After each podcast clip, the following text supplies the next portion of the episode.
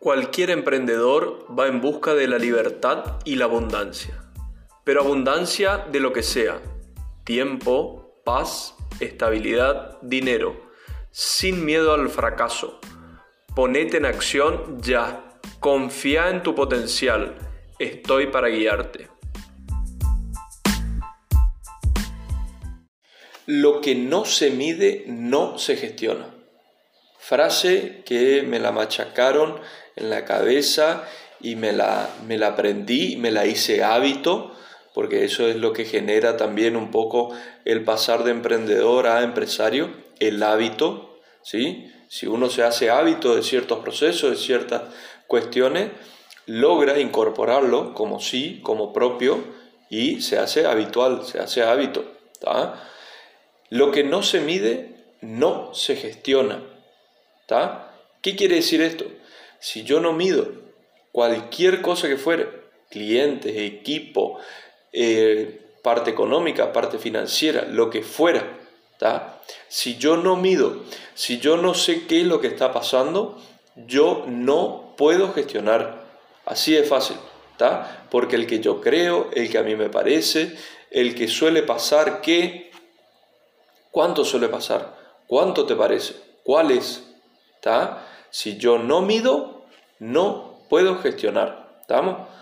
Hoy de lo que le quiero hablar un poquito es de cómo aumentar las ganancias repensando su emprendimiento. ¿Qué significa repensar el emprendimiento? Por un lado significa diagnosticar, volver a mirar para adentro todos los procesos, todas las partes que tiene mi emprendimiento, ya sea grande o chico, tiene partes, ¿sí? Lo puedo dividir en partes para hacer un mejor diagnóstico, Entonces analizo algunas partes en particular, las mido, vuelvo a repetir, lo que no se mide no se gestiona, las mido y puedo tomar decisiones, puedo gestionar, ¿sí? ¿Qué ventajas tiene esto de repensar o diagnosticar un emprendimiento? Desde el primer punto le estoy dando un alto valor a mi emprendimiento porque la competencia no lo está haciendo. ¿Estamos? Tenemos que medir todas las partes de nuestro proceso, tenemos que documentar, documentar, que es otra cosa, no medir, documentar. Documentar sería, bueno, para captar cliente dice esto, esto, esto, esto. ¿Está? Entonces, al mismo tiempo, si se quiere, estoy midiendo y tomo una decisión para cuando quiera hacer de vuelta, vuelvo a mi archivo y veo qué pasos hice y puedo modificarlos o no. ¿Estamos? Hay que documentar todas las cosas que hagamos y al mismo tiempo medir, ¿no es cierto? Entonces, le estoy dando un alto valor agregado.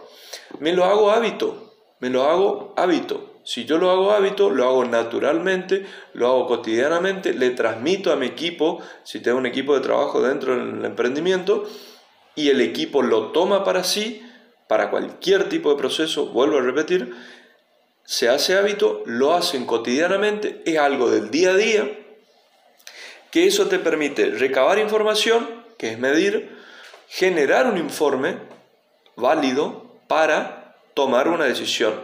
Y esa decisión está basada en información que se recopiló anteriormente, que es propia. Entonces yo no estoy tomando decisiones en el aire, no, porque yo creía que los clientes, la verdad, que no venían a mi eh, negocio porque tengo los precios altos. ¿Qué significa precio alto? ¿Qué significa que clientes no vienen? ¿Cuántos clientes no vienen? ¿Está? Todas esas cosas hay que medir. ¿Estamos? Entonces, recapitulando, ¿qué ventaja tiene? Le doy un alto valor a mi emprendimiento. ¿Está? Lo hago hábito, día a día. ¿Sí? Me da la posibilidad de eliminar desperdicios. ¿Qué significa eliminar desperdicios? Eliminar etapas de un proceso que no me aportan nada. Eliminar directamente un proceso en sí, que lo estoy haciendo porque creía que había que hacerlo, ¿está? Y no, no, es, no me aporta nada, lo elimino, ¿está? Es actualizado, está día a día y tiene bajo costo. Si yo lo hago hábito, es bajo costo. ¿Está? Porque lo hago hábito, lo hago mecánico. ¿Está? Genero alguna planilla Excel, alguna libretita, todo vale, todo vale. ¿Sí? Mientras más informatizado sea, te da la ventaja de ser más rápido, de generar un informe más rápido, de tomar una decisión más rápido. ¿está? Pero no importa, da igual. Si lo querés hacer eh, eh, en papel, da igual. ¿está? El objetivo es que vos no te frustres o no fracases cuando llevas adelante tu emprendimiento por no tener el hábito de hacer un informe, de medir, de gestionar, de tomar decisiones. ¿Estamos? Pero lo más importante es que tomes decisiones basadas en información confiable. ¿Estamos? Eso es súper importante. ¿Ok? ¿De qué podemos tomar información? ¿Sí? ¿Qué podemos medir? ¿Qué podemos gestionar? ¿Está? Hoy le hablaba mucho a los clientes. ¿Cómo se captan clientes? Hay distintos procesos, distintas etapas. Una etapa es de atención de clientes, de generar la atención sobre mi emprendimiento, no de atender personalmente. ¿Sí? Genero atención para que se estén interesados en mi, en mi emprendimiento, en mi producto, en mi servicio. Ahí mido cuánta atención capté. Después que capto la atención, genero interés. ¿Cuánto interés generé? De 100 que capté, atención, 50 tengo interés. De los 50, ¿cuánto puedo iniciar una conversación? 30. De los 30, ¿cuánto están dispuestos a probar en mi producto o servicio? 20. Y de los 20, ¿cuántos definitivamente me compran? Y ahí yo lo que tengo es un índice de conversión. De 100 que capté atención, bueno, resulté con una compra de 10, 15 personas. Y no hay un número que esté bien o que esté mal. Hay número. Y yo tomo decisiones en base a la información que capté. ¿Estamos? Si ustedes quieren lograr que su emprendimiento camine sobre ruedas y que ande mejor inclusive cuando no están ustedes, lo que tienen que hacer es este, gestionar, medir para poder gestionar. ¿Está? Necesitan medir todos los procesos. Y si, les vuelvo a repetir, si su equipo se hace el hábito de medir, bueno, el emprendimiento está en marcha. ¿sí? Mi caso particular, yo soy de medir todo todo. En todos los emprendimientos que tuve, mido absolutamente todo. Lo que estoy implementando hace unos años es documentar para ver cuáles son los procesos que hice. ¿Estamos? Porque una cosa es medir, lo hago como hábito, cargo en planillas Excel, que a mí me gustan mucho las planillas Excel, este, y después tomo una decisión. Bueno, lo que vengo haciendo hace unos años es documentar para ver qué hice, en qué momento lo hice, cómo lo hice. ¿Está? Pero, por ejemplo, cuando tenía mi ferretería, eh, ¿qué, hacía con los clientes? Anotaba cuántos clientes entraban por día, por ejemplo, ¿sí?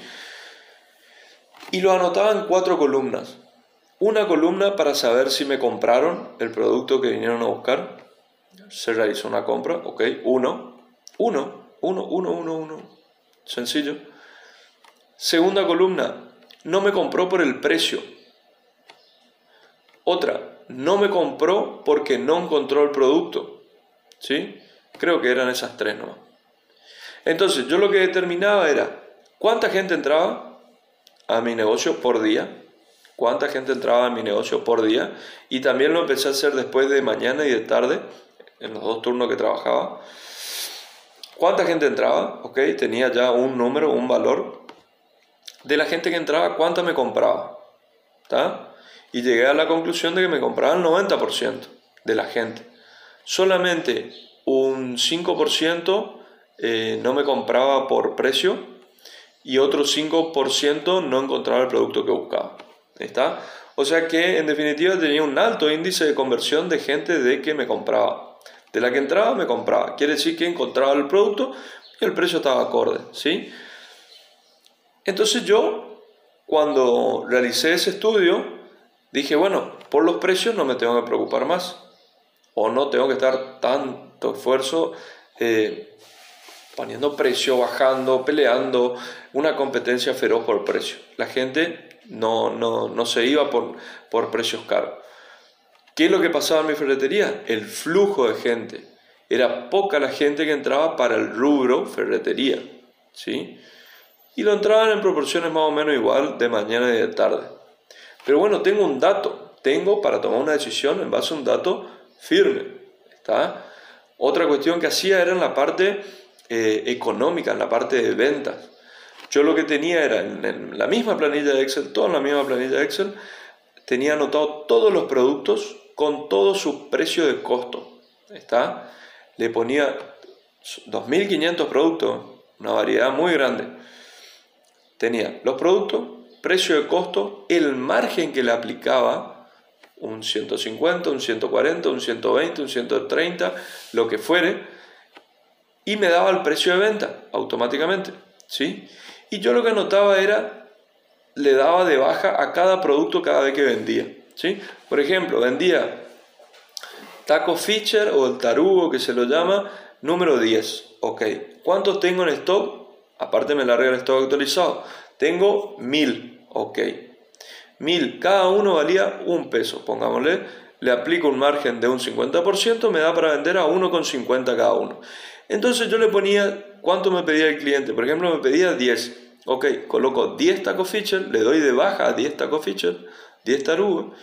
Me sale el precio final de venta automáticamente, ¿sí? 15 pesos. Y ahí lo que estoy haciendo es un conjunto de cosas económicas. Tengo el stock actualizado, tengo los precios, doy de baja el stock y genero el precio de venta. Entonces cuando me arroja todos esos resultados, me arroja a, eh, ¿cómo es? al precio, a la venta final del día, por ejemplo. Y me tenía que coincidir con la planilla que iban anotando a mano eh, yo o después en algún momento mi, mi equipo que trabajaba en la ferretería. ¿Está? Entonces, ¿qué decisión puedo tomar? Control de stock yo tengo el stock actualizado. Todos los días tengo actualizado el stock, control de stock permanente. Tomo cada una semana, un mes, tomo 10 productos X, controlo y veo si el stock coincide o no con esos productos. Tengo stock actualizado. Tengo el costo de venta actualizado porque tenía distintos márgenes para distintos productos. Entonces, si yo vendí 10 taco feature que le marco al 50%, tengo un precio de venta y tengo un costo. Ahora, tenía, por ejemplo, productos más, más caros, más, por ejemplo, una, una máquina mezcladora para, para, hacer mezcla. Bueno, ese era un producto que se aplicaba un margen más chico porque los valores eran más altos. Por ejemplo, en mi caso, no, no digo que sea así ni nada, en mi caso, eh, ¿qué es lo que pasaba? No era el mismo margen que el taco feature, porque el taco feature salía mucho más rápido que una mezcladora. Entonces el margen de, de ganancia era más chico. Tengo el costo de la mezcladora y tengo el precio de venta. O sea que tengo dos, dos parámetros distintos a la hora de hacer un, un estado de resultado, como se dice en, la jerga, o decir, bueno, vendí tanto, me costó tanto. ¿Está? ¿Por qué es importante eso? Porque yo necesito saber cuánto vendí, cuánto me costó lo que vendí, no todo más o menos, no, lo que vendí. Después le resto todos los gastos que tuve, por ejemplo, luz, internet, eh, el alquiler del negocio, etcétera, etcétera, eh, pago de sueldo, mi sueldo, y ahí obtengo la ganancia. Y ahí vuelvo al punto anterior que le decía al inicio, cómo obtener ganancias repensando ¿sí? o diagnosticando los procesos de mi emprendimiento. ¿Cómo? Así como te estoy diciendo. ¿Y por qué puedo elevar la ganancia? Porque sé qué es lo que está pasando, sé dónde puedo tocar o no. ¿Está? Por eso estoy midiendo para poder gestionar. ¿Ok? Lo mismo pasa con los equipos, con el personal que, que trabaje conmigo en mi emprendimiento. ¿Está? Yo tengo que medir, tengo que ser claro. Mira, estas tareas son las que, por las cuales yo te contraté. ¿Ok? Vos tenés que realizar estas tareas. Y vas a tener un sueldo por estas tareas, ¿sí? Y si estas tareas las realizas en cierto tiempo, te da la ventaja de realizar, por ejemplo, otras tareas que te generan un plus, ¿sí? O si realizas tantas ventas, yo tenía, yo pasaba eso también en la ferretería, si realizaban cierta cantidad de ventas, aumentaba sus eh, comisiones por venta, ¿ok? Entonces, si yo le voy a pagar comisiones por ventas, a mi empleado, yo tengo que saber cuántas son las ventas. Y no es lo mismo que te venda mil tacos fichera que te venda una mezcladora. Las ganancias son distintas. ¿Estamos? Por eso tengo que medir para gestionar. ¿Ok? Fundamental. ¿Estamos? Entonces, gente, pónganse a medir, pónganse a documentar. Lo que no se mide no se gestiona. Y si ustedes diagnostican y lo toman como sí, como propio al proceso de diagnóstico del proceso y se lo hacen un, hábito, ¿sí? van a poder generar informe y tomar decisiones en base a fuente confiable. ¿Ok? Y no se olviden del método MEC.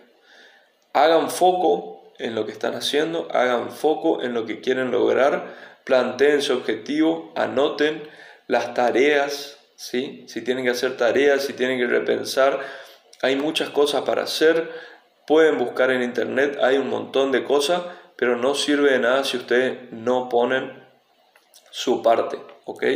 Tienen que hacerlo posible, ¿está? Si ustedes quieren lograr una libertad económica del emprendimiento, deben realizar ciertos procesos. Como le digo siempre, apéguense a la fórmula, apéguense al proceso, apéguense al método. ¿Está? Cualquier fuera, que, cualquier fuera el método que, usen o el proceso que usen, da igual. Apéguense a lo que, lo que están eh, viendo. Y si ese método ustedes se apegaron y vieron que no dio resultado, bueno, hay muchos más. Pero el único método que funciona que me enseñó Brailovsky es el método MEC. ¿sí? Pónganse las pilas, gente. Depende de cada uno de nosotros. No hay nadie que nos esté debiendo algo, ni que nos va a hacer por nosotros. ¿Estamos? Métanle muchos éxitos, síganme en mi canal de YouTube, en las redes y les voy a estar avisando para cuando voy a hacer un vivo. ¿está? Voy a programar un vivo y voy a estar en las redes sociales también difundiendo eh, de algunos temas que a ustedes les gustaría que toque, entonces se hace un poquito más de ida y vuelta. ¿Está? Muchas gracias y éxitos. Nos vemos.